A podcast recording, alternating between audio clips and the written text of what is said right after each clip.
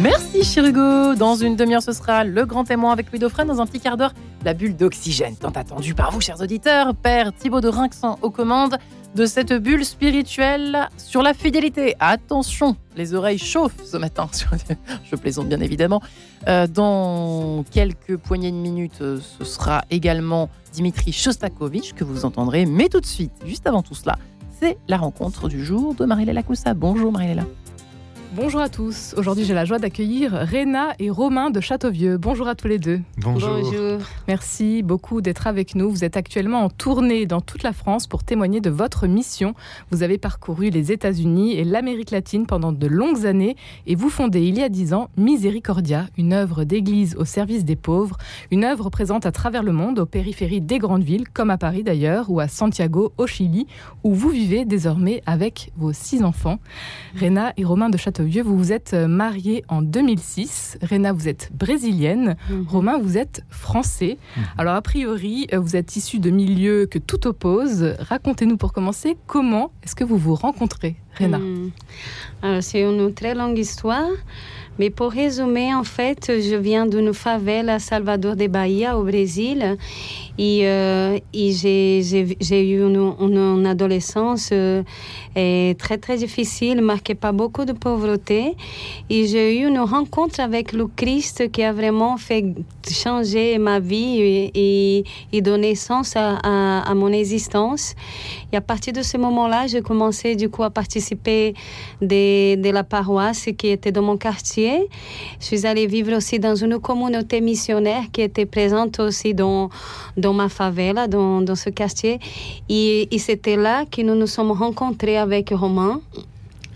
Et moi, j'ai découvert. Qu'est-ce que vous euh, faisiez euh, là-bas? C'est ça, qu'est-ce qu'un Français fait dans cette euh, favela? Je suis allé visiter le prêtre de ma paroisse de Marseille qui était envoyé fidei donum dans la paroisse de Réna. Et, et, moi aussi, au contact des plus pauvres dans cette favela, j'ai vécu une une conversion qui a bouleversé ma vie.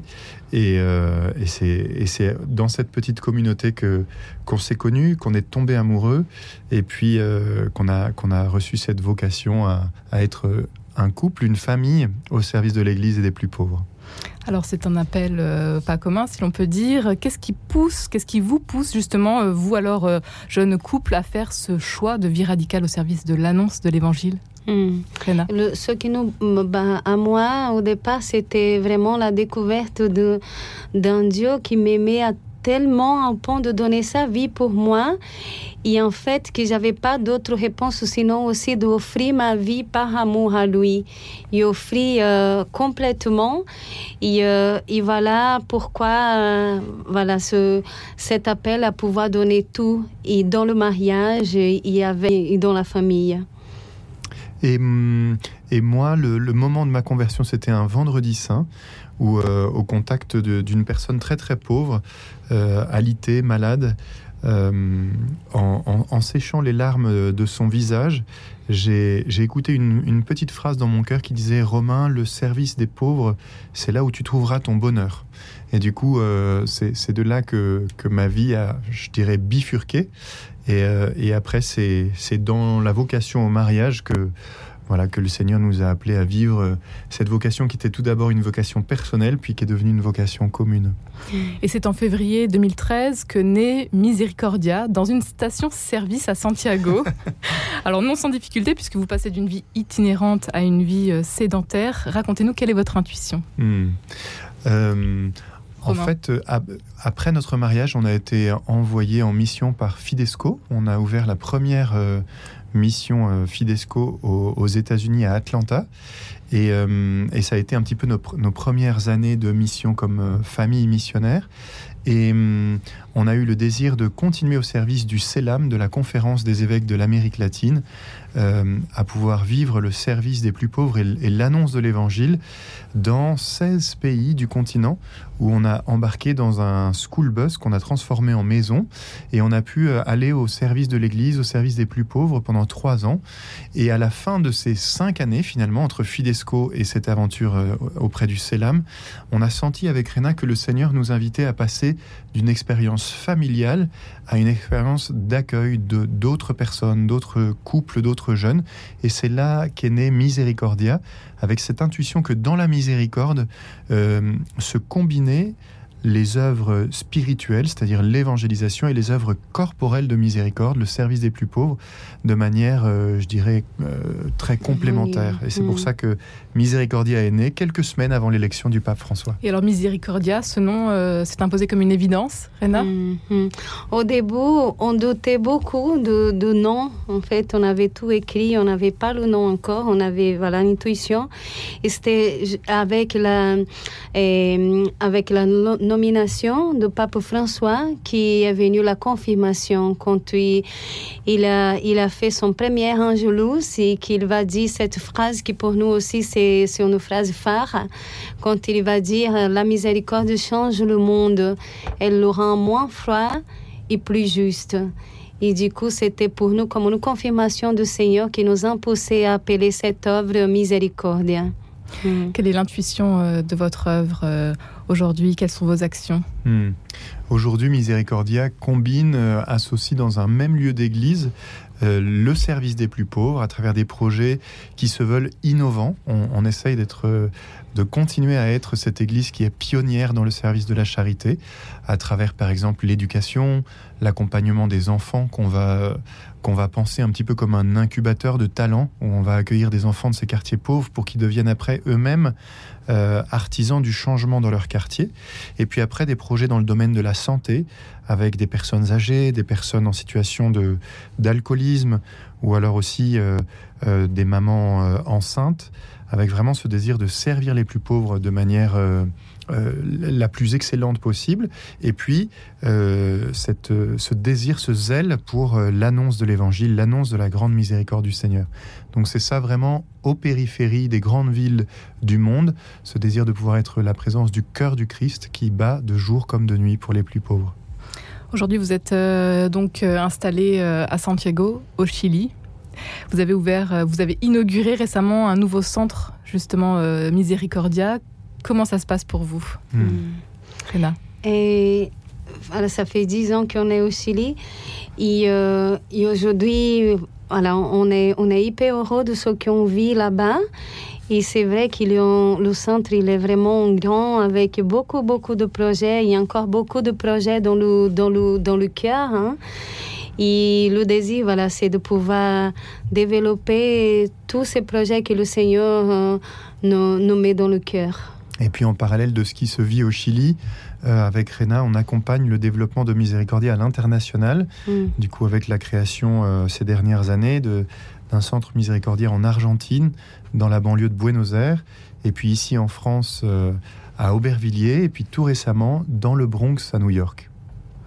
Vous vous êtes installé donc dans un quartier plutôt difficile, un quartier que vous avez connu, vous, euh, Rena, quand vous étiez euh, plus, plus jeune? Plus jeune, oui, que j'ai connu au Brésil, du coup, dans, dans, un quartier pauvre du Brésil.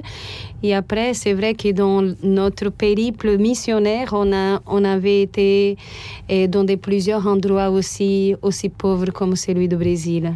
Hmm. Comment vous faites avec euh, vos enfants? Vous avez six enfants. Hmm. vous arrivez à concilier cette vie dans, un, dans une ville plutôt difficile hmm difficiles, dans des situations plutôt euh, difficiles, mhm. euh, violentes, avec des violences notamment. Mhm, mhm. nous, on a du mal peut-être à s'imaginer euh, ici en France.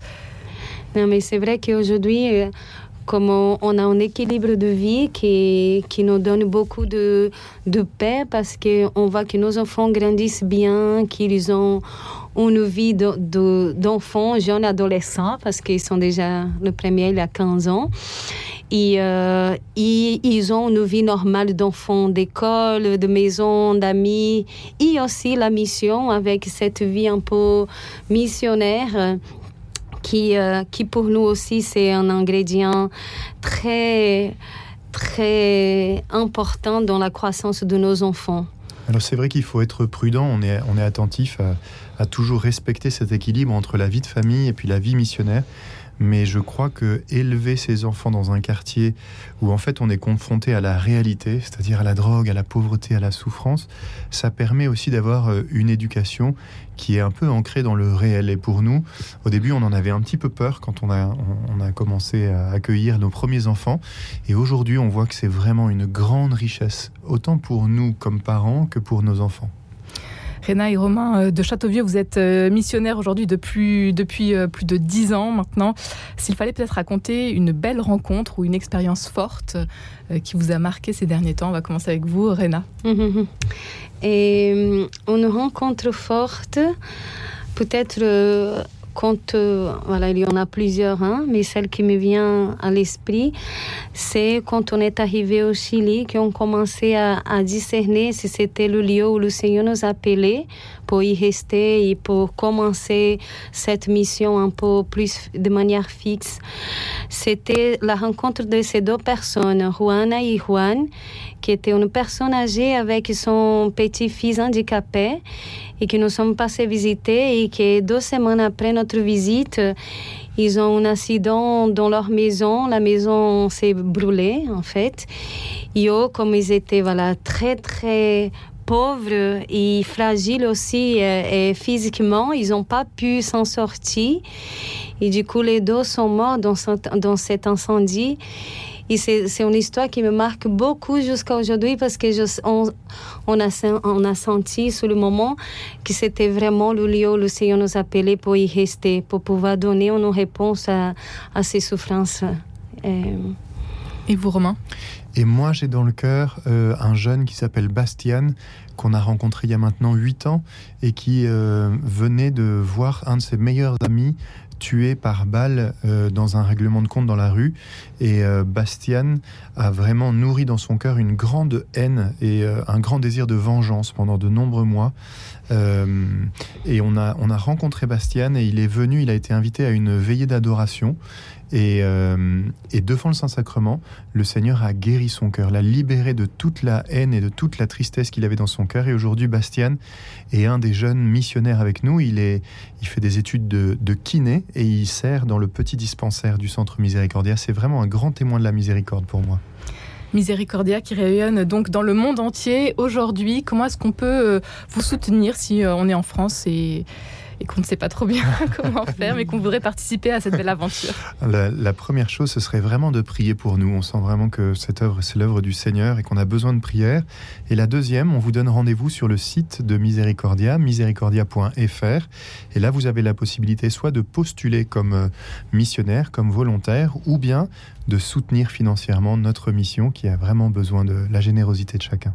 Mm. Un grand merci à tous les deux, Réna et Romain de Châteauvieux. Et puis votre témoignage est à découvrir euh, dans un livre Miséricordia, la révolution de la tendresse, paru aux éditions Première Partie. Merci. Merci beaucoup. Merci.